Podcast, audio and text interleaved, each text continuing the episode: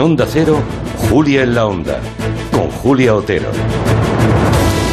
Bueno, pues se ha inaugurado el Mundial de Fútbol de Qatar, un país donde los homosexuales son delincuentes, las mujeres inferiores y los trabajadores esclavos.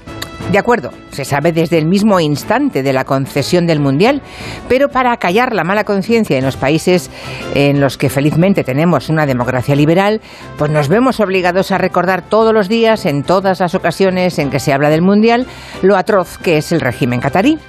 Como si quejándonos se aliviase algo de lo que denunciamos. En fin, una hipocresía que no impedirá que millones de personas en todo el planeta vean los partidos en esos estadios construidos en el desierto, pero eso sí, con aire acondicionado.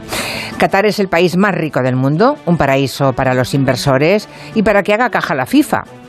¿Importa algo más? Ah, Ah, sí, claro, es verdad, están los derechos humanos. Por eso, un grupo de selecciones eh, decidieron ponerse brazalete arcoíris para denunciar que no se cumplen esos derechos humanos.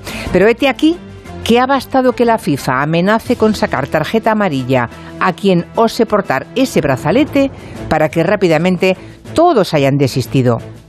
Eso que tienen las convicciones firmes, que si te asustan, pues las ignoras.